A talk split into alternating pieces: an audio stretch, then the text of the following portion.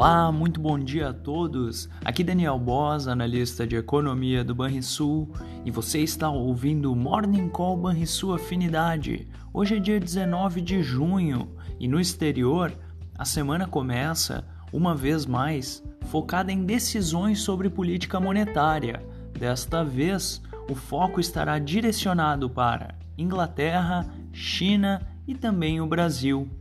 Ao mesmo tempo, a participação do presidente do Fed em audiência na Câmara e no Senado dos Estados Unidos será destaque. Por falar nos Estados Unidos, os mercados estarão fechados hoje devido ao feriado que marca o fim da escravidão no país. O feriado deverá deixar os mercados menos líquidos, o que será favorecido por uma agenda esvaziada nesta segunda-feira. As bolsas europeias caem após ganhos no último pregão da semana passada e em meio a preocupações sobre as perspectivas econômicas. Sem novos anúncios de estímulos, o mercado asiático fechou em queda nesta segunda-feira. Vale lembrar que na última sexta, uma reunião de governo já havia sido encerrada sem definição de novas medidas para estimular a atividade econômica chinesa. Essas foram as notícias internacionais.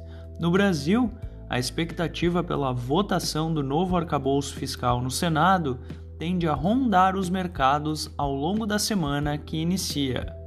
A queda das bolsas europeias e o moderado recuo do petróleo e do minério de ferro em Dalian podem estimular a realização de lucros no mercado doméstico poderemos perceber a adoção de algum compasso de espera por conta da reunião do Copom que irá acontecer amanhã e também na quarta-feira.